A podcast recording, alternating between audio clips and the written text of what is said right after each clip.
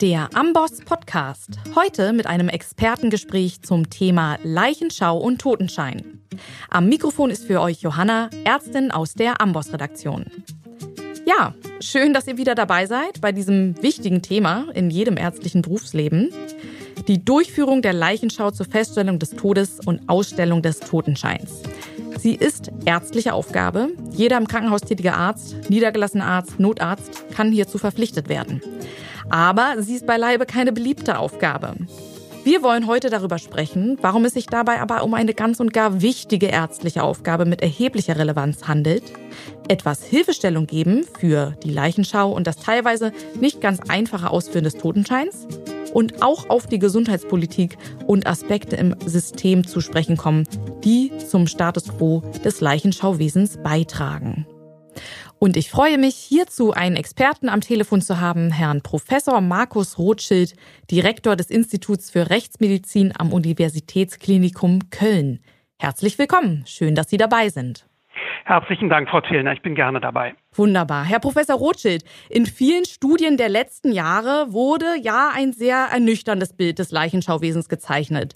Das Urteil die Qualität der Leichenschau und der Totenscheine ließe zu wünschen übrig. Überprüfungen haben dabei teilweise ergeben, dass jeder dritte bis vierte Totenschein schwerwiegende Fehler enthält. Sind das wirklich repräsentative Zahlen? In vielen Fällen ließe sich ja sicherlich nur durch eine Obduktion die Richtigkeit der Totenscheinangaben klären, oder? Ja, Frau Tillner, und da sind wir eben genau in dem Problem drin. Es wird natürlich gleichzeitig äh, immer weniger obduziert. Das heißt, die Sektionsrate in Deutschland liegt so irgendwo insgesamt um die drei bis vier Prozent. Das heißt, ähm, von 850.000 Verstorbenen jedes Jahr in der Bundesrepublik Deutschland werden eben über 800.000 gar nicht obduziert und damit ist die Todesursache in den meisten Fällen auch gar nicht gesichert. Ja, und eben deswegen wissen wir auch eigentlich gar nicht, ob die Todesscheine korrekt ausgefüllt werden. Trotzdem gibt es eben diese Studien, die nur allein durch die Totenscheinüberprüfung sagen, das ist in sich nicht schlüssig. Welche Fehler werden denn den Ärzten zugeschrieben? Was sind die häufigsten Fehler, die gemacht werden beim Ausfüllen des Scheins? Also die Grundproblematik der Todesbescheinigung liegt darin, dass das in gewisser Weise ein juristisches Dokument ist. Wenn der Arzt oder die Ärztin es dann unterschrieben hat und die einzelnen Blätter dann sozusagen in den Rechtsverkehr gebracht hat, dann hat der Arzt, die Ärztin sogar in hoheitlicher Aufgabe eine Urkunde ausgestellt. Aber das Problem ist, die Fragen sind eben vor allem juristischer Natur, haben überwiegend auch eine juristische Intention. Aber die Fragen beantworten auf der Todesbescheinigung müssen eben Medizinerinnen und Mediziner. Und das kann eigentlich gar nicht so richtig gut gehen. Und die großen Fehler, neben den vielen kleinen, die dabei eben immer wieder gemacht werden, sind, dass viele Ärztinnen und Ärzte die Eintragung des Todeszeitpunkts mit großer Unkenntnis oder eben auch sehr, sehr lax handhaben, was zum Beispiel versicherungsrechtlich oder erbrechtlich natürlich erhebliche Konsequenzen haben kann. Bei der Todesursache, ja, da ist es natürlich oft ein Rätselraten, denn ohne Obduktion weiß ich es oft ja wirklich nicht. Und dann kommt natürlich der größte, wichtigste und schwerwiegendste Teil auf der Todesbescheinigung, die Ärztin oder der Arzt muss sozusagen eine forensische, also eine kriminalistische Überlegung und Diskussion anstellen und dann eben entscheiden, ob dieser Todesfall eine Privatangelegenheit bleibt oder aber ob dieser Todesfall an die Staatsanwaltschaft bzw. die Polizei gemeldet werden muss und dann gibt es eben ein öffentliches Todesermittlungsverfahren und damit sind einfach schon natürlicherweise viele Ärztinnen und Ärzte völlig überfordert und sagen, ich bin Mediziner und kein Jurist. Ja, das verstehe ich sehr gut. Ich erinnere mich auch selbst in meiner Klinikzeit, äh, die Zeit für eine Leichenschau und das Totenschein ausfüllen ist auch äh, meist rar und äh, entweder wird sie dann am Ende nach dem Feierabend gemacht, wo man nach 18 Stunden Dienst auch nicht mehr klar denken kann und da soll man dann eben diese kriminalistische Aufgabe erfüllen. Das ist doch eine Herausforderung, absolut. Sie haben schon ein paar Konsequenzen angesprochen, eben, dass sich eventuell da dann ein Ermittlungsverfahren anschließen würde. Was sind denn noch weitere Konsequenzen? Warum ist dieser Totenschein so wichtig in Deutschland? Was schließt sich da noch dran heran? Also die Todesbescheinigung beginnt ja damit, dass man Angaben zum Verstorbenen macht. Das heißt, oben links muss man den Namen und die Adresse desjenigen hinschreiben. Vielen Ärztinnen und Ärzten ist dabei gar nicht klar, dass sie in dem Augenblick, wo sie da was hinschreiben, eine Identifizierung der Leiche vornehmen. Äh, also manche schreiben einfach das ab, was man ihnen als Personalausweis unter die Nase hält, ohne nochmal zu gucken, passt das Bild wenigstens orientierend überhaupt zu dem Verstorbenen oder eben nicht.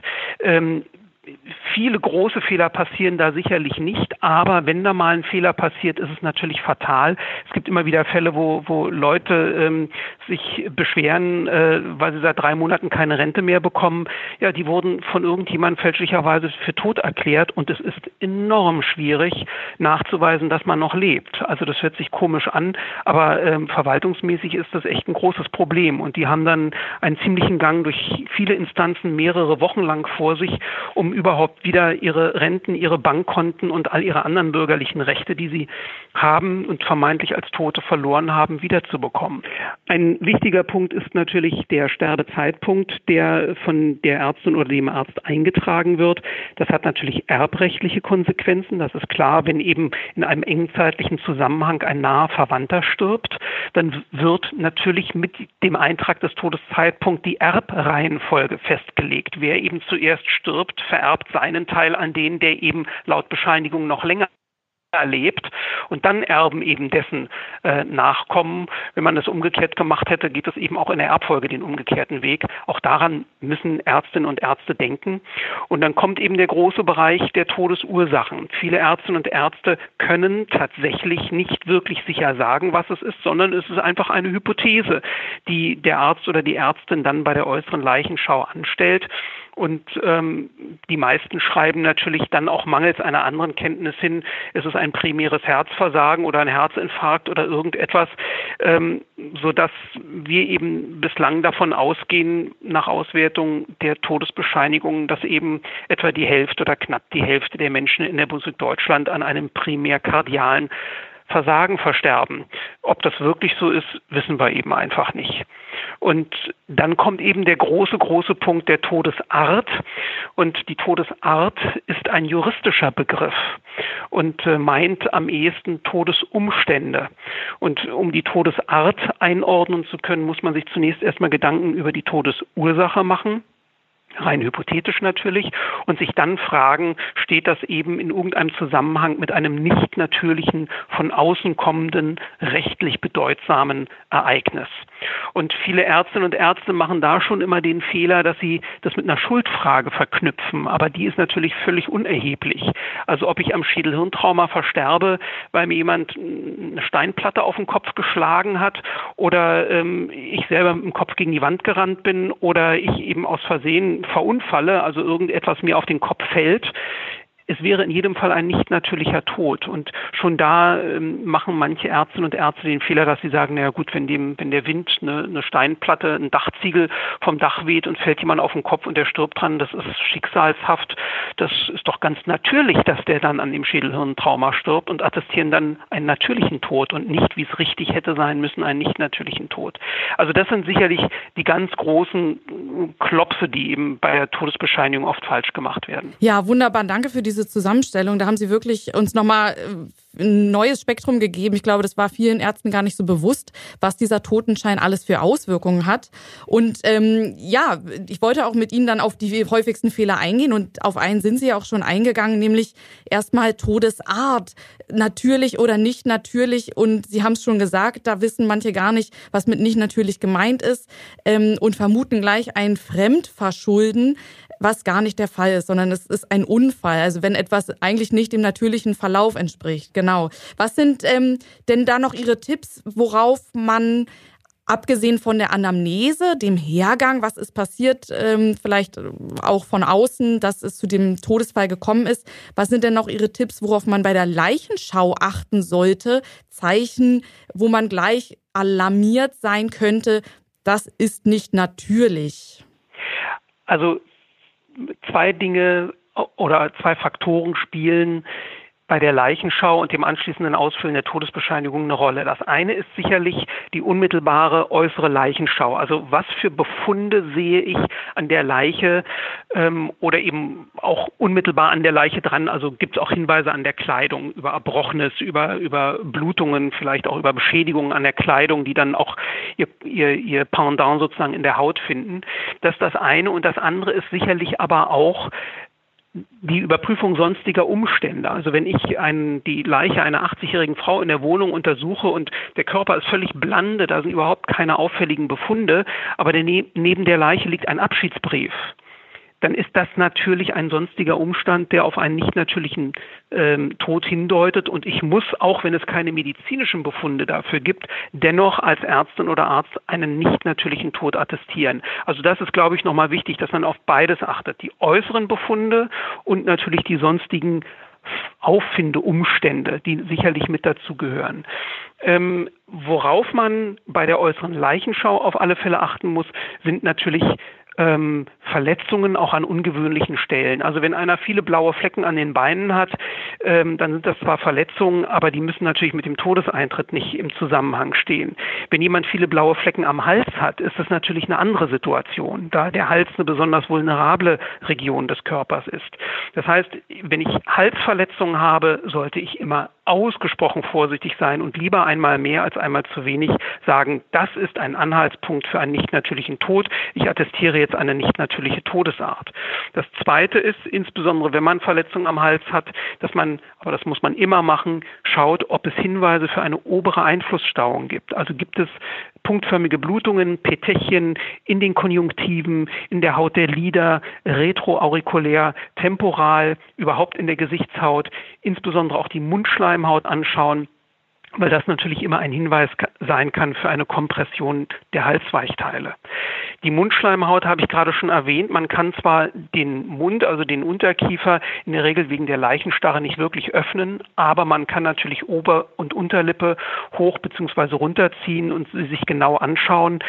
Denn auch ein weiches Bedecken der Atemöffnung, also Stichwort Ersticken mit einem Kissen, hinterlässt zwar meistens äußerlich keine Verletzung, aber praktisch immer Verletzungen in der Mundschleimhaut. Selbst wenn die, wenn die Zahnleisten zahnlos sind beim alten Menschen, man muss da doch schon ganz schön kräftig drauf rumdrücken, ehe man dann jemand zu Tode erstickt hat und das hinterlässt ihm tatsächlich doch Verletzungen. Und auch das sollte ein Anhaltspunkt dann für einen nicht natürlichen Tod sein. Und dann guckt man sich eben einfach den gesamten Körper an und schaut, habe ich frische, scharfe Verletzungsfolgen, Stich, Schnitt, gibt es Hinweise für Strommarken, gibt es Hinweise für viele Blutunterlaufungen, vielleicht auch an typischen Stellen, Griffspuren an den Oberarmen, Abwehrverletzungen an den Unterarmen oder ähnliches.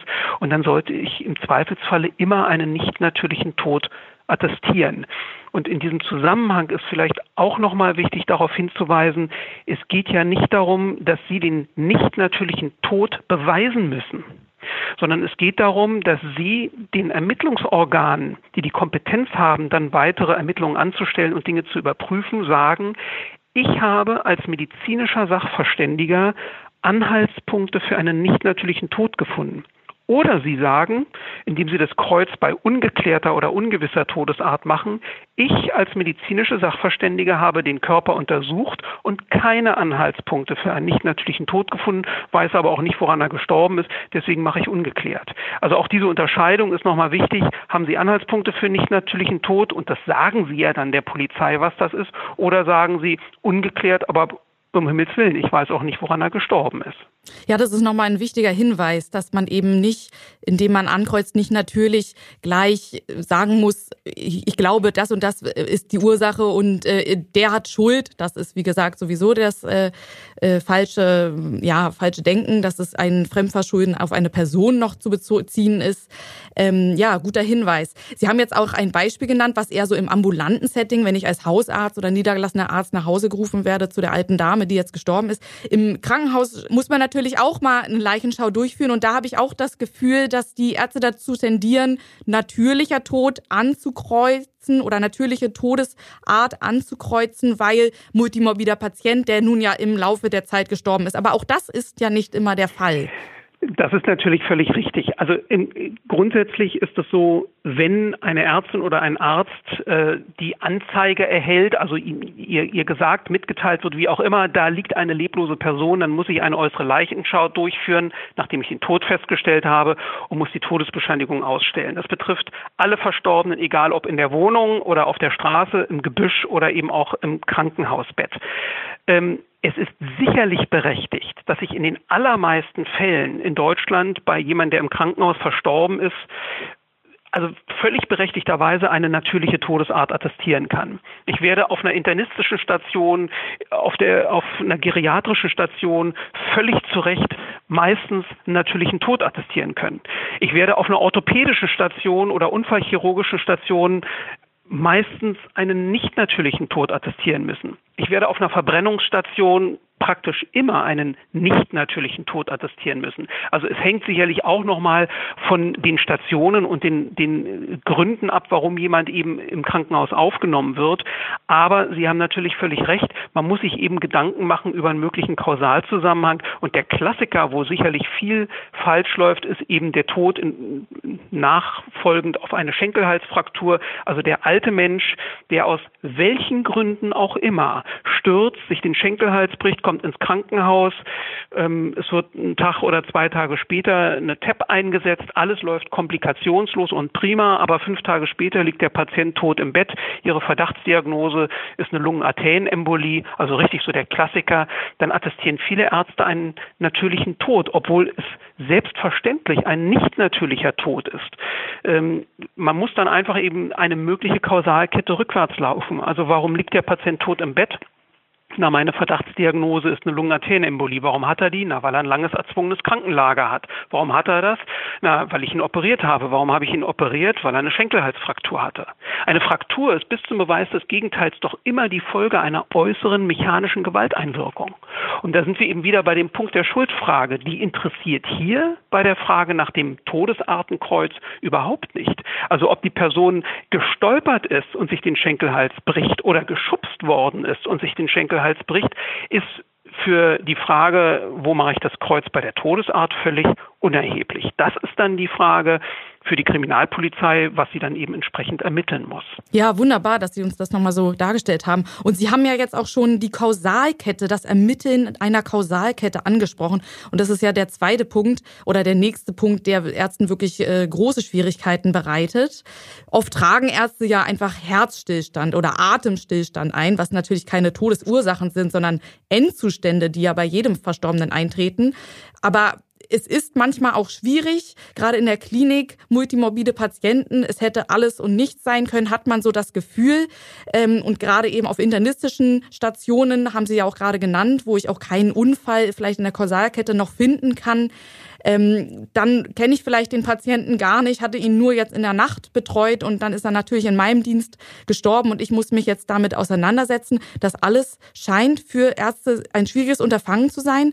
Was denken Sie, warum ist das so und wie können wir Hilfestellung geben, um mit diesem Status quo, wie es nun mal jetzt aktuell in Deutschland aussieht, umzugehen, um auf eine Todesursache zu kommen, eine Kausalkette, die etwas plausibler ist, als wie wir es bisher sehen in den Totenscheinen?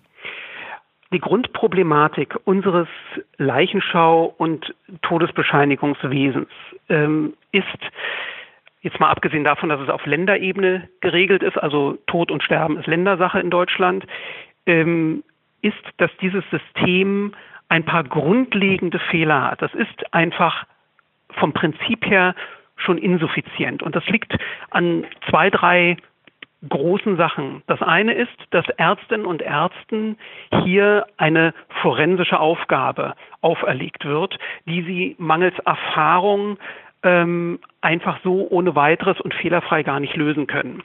Und der andere Punkt, die andere Problematik dieses Systems, die große Problematik ist, wenn eine Ärztin oder ein Arzt, was ja oft nun schon zu zurückhaltend gemacht wird, eine ungeklärte oder eine nicht natürliche Todesart attestiert, dann muss letzten Endes in diesem System eine Strafverfolgungsbehörde informiert werden, also die Staatsanwaltschaft beziehungsweise als verlängerter Arm die Kriminalpolizei. die haben als Aufgabe daraus, als einzige Aufgabe zu prüfen, gibt es in diesem Falle Hinweise für ein Fremdverschulden. Das heißt, die müssen gucken, ist jemand schuld daran. Das heißt, die nehmen das von den Ärztinnen und Ärzten entgegen, aber nur zur Prüfung, gibt es ein Fremdverschulden oder nicht. Daraus ergibt sich schon der Konflikt, den viele Ärztinnen und Ärzte kennen, wenn sie am Fundort irgendwo sind, als Notärztin oder Notarzt, kennen den Patienten nicht, der da verstorben ist. In der Wohnung machen die Untersuchung, wie gesagt, die 80-Jährige ohne Verletzung, die tot im Bett aufgefunden wird und sagen, naja gut, ich habe keine Anhaltspunkte für einen nicht natürlichen Tod, aber ich weiß doch auch nicht, woran die gestorben ist. Es ist ja nicht meine Patientin. Und sagen ungeklärt. Und jetzt kommt die Polizei und sagt, Frau Doktor, Herr Doktor, was soll ich denn jetzt mit der Leiche? Da ist doch kein Fremdverschulden. Nun geben Sie sich mal einen Ruck, übernehmen Sie mal Verantwortung und attestieren Sie natürlich einen Tod. Woran soll die schon gestorben sein? Die hatte sicher ein schwaches Herz. Und dann streiten die sich am Sterbeort. Und das gibt es und das berichten Ärzte vielfach überall in Deutschland, weil das System eben diesen Konflikt natürlich auch heraufbeschwört. Die Ärzte sollen keine Schuldfrage stellen. Aber diejenigen, die die Todesbescheinigung nicht natürlich und ungeklärt entgegennehmen, sollen im Grunde nur die Schuldfrage stellen, nämlich Staatsanwaltschaft und Polizei. Und da ist der Konflikt natürlich vorprogrammiert. Und dann gibt es ein weiteres großes Problem. Was passiert mit all den Fällen, wo die Staatsanwaltschaft am Ende sagt, hier habe ich eine ungeklärte Todesart oder hier habe ich einen nicht natürlichen Tod, aber die Ermittlungen der Kriminalpolizei haben keine Anhaltspunkte für ein Fremdverschulden ergeben, also brauche ich auch keine gerichtliche Obduktion und geben dann die Leiche frei. Also von 100 Todesbescheinigungen, wo ein Arzt sagt, nicht natürlich oder ungeklärt, gibt es nur bei etwa 20 eine gerichtliche Obduktion und 80 gehen, obwohl ungeklärt oder nicht natürlich, in die Freigabe und werden ohne Obduktion bestattet. Das heißt, am Ende hat man gar keine Gewissheit, woran sind die eigentlich wirklich gestorben. Das heißt, es gibt kein Auffangsystem für diese übrig gebliebenen 80 Prozent ungeklärt oder nicht natürlich Fälle. So wie zum Beispiel in Österreich sanitätspolizeiliche Obduktion oder eben die sogenannte Corona-Obduktion oder Verwaltungssektion zum Beispiel im Vereinigten Königreich oder in Kanada oder in vielen skandinavischen Ländern. Das ist ein weiteres riesengroßes Problem. Und damit ist eigentlich der Ärger und der Konflikt immer vorprogrammiert. Ja, das ist ja wirklich ein fast desolater Zustand, den Sie beschreiben und wirklich eine tragische Situation und ein Dilemma, in dem viele Ärzte sich befinden und nicht nur Ärzte, sondern dann die Ermittler, wie Sie das äh, beschreiben. Das klingt wirklich sehr äh, kritisch. Ähm, Sie haben es schon angesprochen, woran es liegt ein bisschen und äh, auch Verbesserungsvorschläge. Vielleicht können Sie da noch mal weiter drauf eingehen. Was muss sich ändern in dem System, dass der Zustand verbessert wird? Die Deutsche Gesellschaft für Rechtsmedizin hat ja auch da ein Papier mit Änderungsvorschlägen schon vor ein paar Jahren vorgelegt. Was ist Ihrer Meinung nach wirklich das Dringlichste und Wichtigste? Also das Dilemma an der ganzen Geschichte ist, es muss auf politischer Ebene geändert werden. Und ähm, das ist jetzt hört sich jetzt relativ profan an und ist aber sicherlich auch ein Punkt. Ähm, das Thema hat natürlich Potenzial, ähm, dass man sich verbrennt. Die Bevölkerung geht davon aus, dass die Sache super gelöst ist. Die weiß gar nicht, dass das ein Problem ist. Ähm, ein Politiker, der dieses Thema anfasst und tatsächlich zu einer deutlichen Verbesserung des Systems, zu einer Umstellung des Systems zum Besseren hin beiträgt, ähm, wird hinterher keine Belohnung dafür kriegen, weil alle davon ausgehen, dass es sowieso schon gut läuft.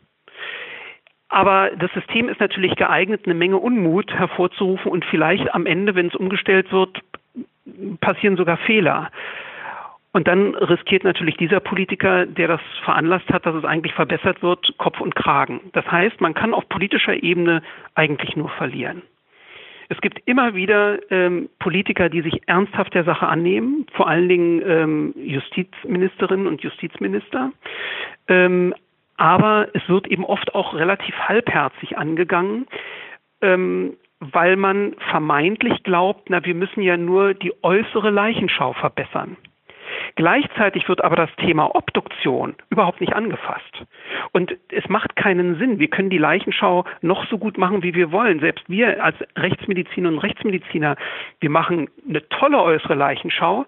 Und bevor wir dann hier auf dem Obduktionstisch mit der Sektion beginnen, gucken wir uns immer an und fragen, was meint ihr? Was werden wir, wenn wir jetzt die Obduktion durchführen, als Todesursache finden?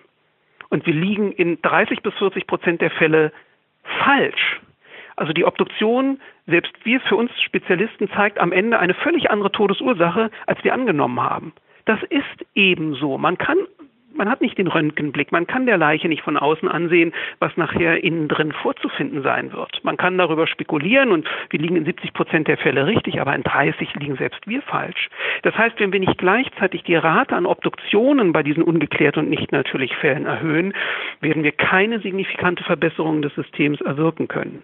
Und da stellt sich jetzt natürlich die fiskalische Frage. Ähm, die Staatsanwaltschaft die hat nicht zu interessieren, woran der Suizident am Ende wirklich gestorben ist. Ein Suizid interessiert die Staatsanwaltschaft zu Recht nicht und ein Alleinunfall auch nicht. Und ein ungeklärter Fall, bei dem eben überhaupt kein Anhaltspunkt für ein Fremdverschulden ist, das interessiert die Staatsanwaltschaft auch nicht. Und wenn es sie interessieren würde, würde irgendwann der Landesrechnungshof kommen und sagen, lieber Staatsanwalt, äh, was soll der Quatsch? Das geht dich doch gar nichts an. Warum gibst du dafür Geld aus? Das heißt, wir brauchen ein System, was diese übrigen Fälle auffängt und dann einer Obduktion zur Klärung zuführt. Aber damit schaffen wir eine völlig neue Struktur, die wir bisher nicht haben.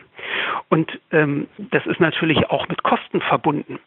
In vielen anderen Ländern, wo das deutlich besser läuft, gibt es eben so etwas wie einen Coroner, der also sozusagen beauftragt ist, ähnlich wie ein Notar, eine Art Zwischenmedium zu sein zwischen den Ärzten und Ärzten, die Leichenschau durchführen, und der Staatsanwaltschaft. Das heißt, wenn ich als Arzt einen, einen Hinweis habe auf ein Fremdverschulden oder ein Tötungsdelikt, rufe ich sofort die Polizei. Wenn ich als Arzt sage, das ist ein natürlicher Tod, mache ich das weiter wie bisher natürlicher Tod. Aber in all den anderen Fällen, wo ich diese riesen Grauzone habe, also Tod am Arbeitsplatz, Tod im Zusammenhang mit einem Verkehrsunfallereignis, ähm, Tod in engen zeitlichen Zusammenhang mit einer Impfung oder mit einer Geburt oder Tod im zeitlichen engen Zusammenhang mit ärztlichen Behandlungsmaßnahmen oder nicht identifizierte Leiche oder Tod von jemandem, wo ich gar keine Ahnung habe, warum der tot ist, die melde ich dann an jemanden wie den Coroner und der hat eben die Spezialausbildung dafür und der weiß dann, hm, guck mir den Fall mal an, oh, das ist doch eher was für die Staatsanwaltschaft oder der sagt, nee, das ist eigentlich nichts für die Staatsanwaltschaft, den führe ich einer Verwaltungssektion zu. Und die Verwaltungssektion, die wird dann meinetwegen auch von Rechtsmedizinern oder von speziell geschulten Pathologen ausgeführt und kostet eben auch den Steuerzahler in der Gebühr eben nur, was weiß ich, ein Drittel oder die Hälfte von dem, was eine gerichtliche Obduktion kostet. Aber am Ende fällt mir kein übersehenes Tötungsdelikt durch den Rost, weil die werden durch die Verwaltungssektion dann aufgefangen.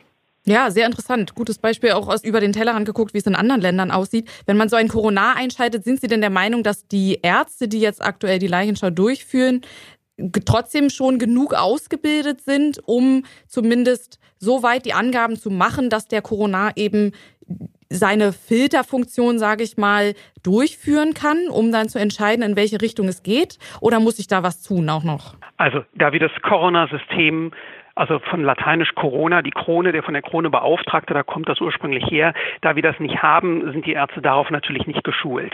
Die Ärztinnen und Ärzte sind ähm, seit vielen Jahren, zumindest die, die jetzt von den Universitäten abgehen in Deutschland, sehr gut geschult. Der rechtsmedizinische Unterricht ist relativ standardisiert in, an den deutschen Universitäten und einer der wesentlichen Schwerpunkte der universitären Lehre im Fach Rechtsmedizin ist die äußere Leichenschau.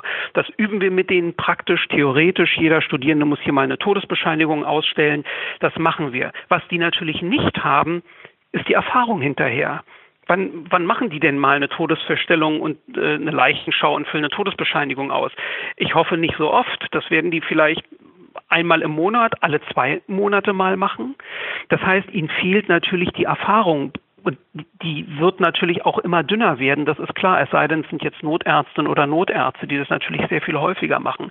Das ist ein großes Problem. Das heißt, wir können unsere, unser Leichenschau unseren Unterricht noch so gut gestalten. Es bleibt eben immer noch die Lücke, es wird natürlich wenig obduziert und es bleibt eben nach wie vor beim bestehenden System das Problem für die Polizei, dass sie einfach ganz, ganz oft wissen, ja, was soll ich jetzt mit dem Fall anfangen? Ich schreibe jetzt zwei Stunden lang einen Todesermittlungsbericht und weiß, dass ich den für, die, für den Papierkorb schreibe, weil es eben aus polizeilicher Sicht keine Hinweise für ein Fremdverschulden gibt.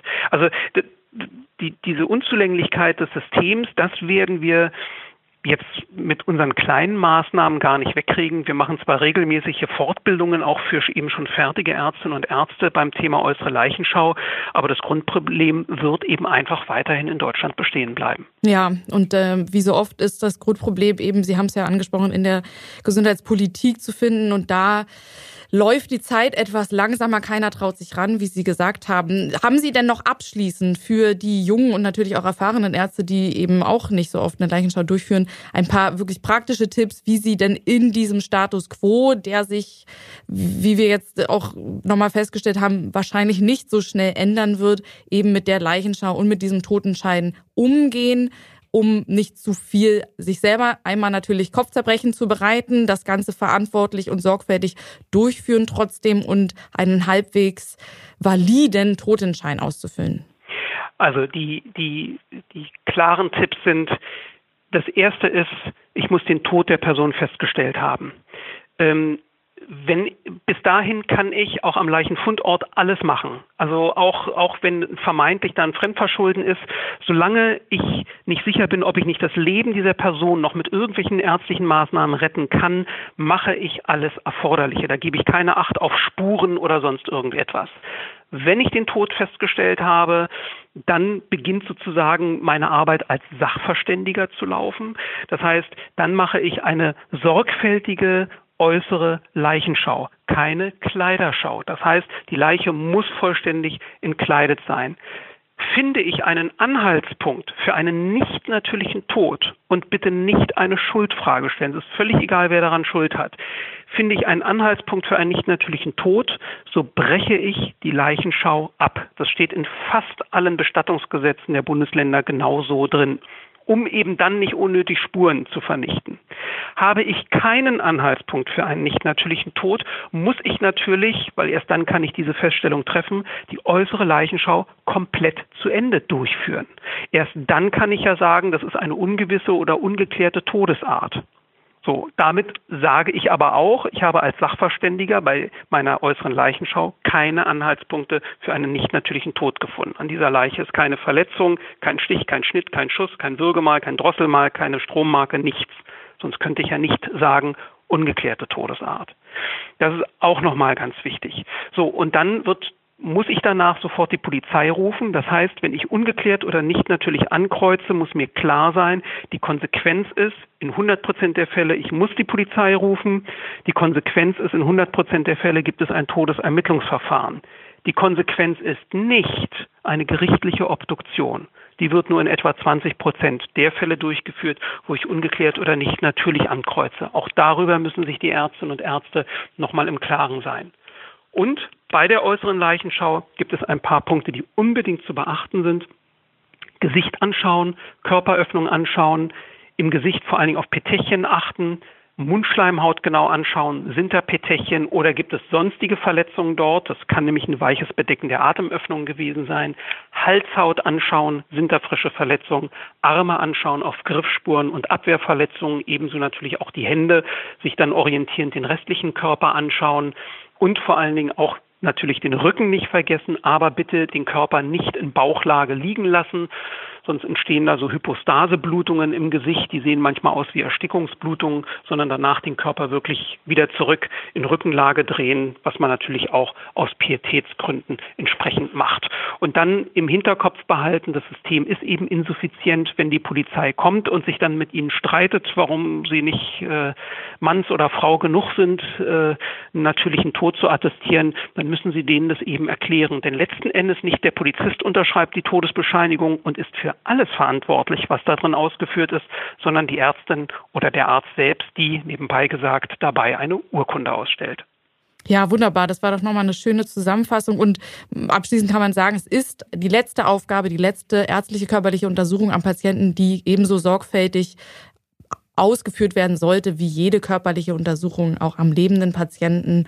Und ja, wenn man sich unsicher ist, ähm, dann darf man ruhig nicht natürlich ankreuzen und sollte man das auch tun, ähm, in jedem Fall, damit weiter geklärt werden kann, was dann nicht mehr in der Verantwortung des Arztes steckt, wenn es um die Frage der Schuld geht. Vielen Dank, Herr Professor Rothschild. Ich fand das als war sehr interessant und sehr informativ, dieses Gespräch. Und ich hoffe auch, dass unsere Hörer hier etwas mitnehmen konnten. Sehr gerne, Frau Thielner, das hoffe ich auch. Und bei euch zu Hause bedanke ich mich fürs Zuhören. Natürlich konnten wir heute im Gespräch nur einige wichtige Punkte ansprechen. Wenn ihr mehr zum Thema Leichenschau und Totenschein nachlesen wollt, so könnt ihr das auch in Amboss in unserem Kapitel zur Thanatologie tun unter go.amboss.com slash Totenschein. Hier findet ihr auch eine hilfreiche Checkliste zum Ausfüllen des Totenscheins und Hilfestellung bei der Ermittlung der Todesursache und Erstellung einer Kausalkette. Ich verabschiede mich für heute. Tschüss, bis zum nächsten Mal.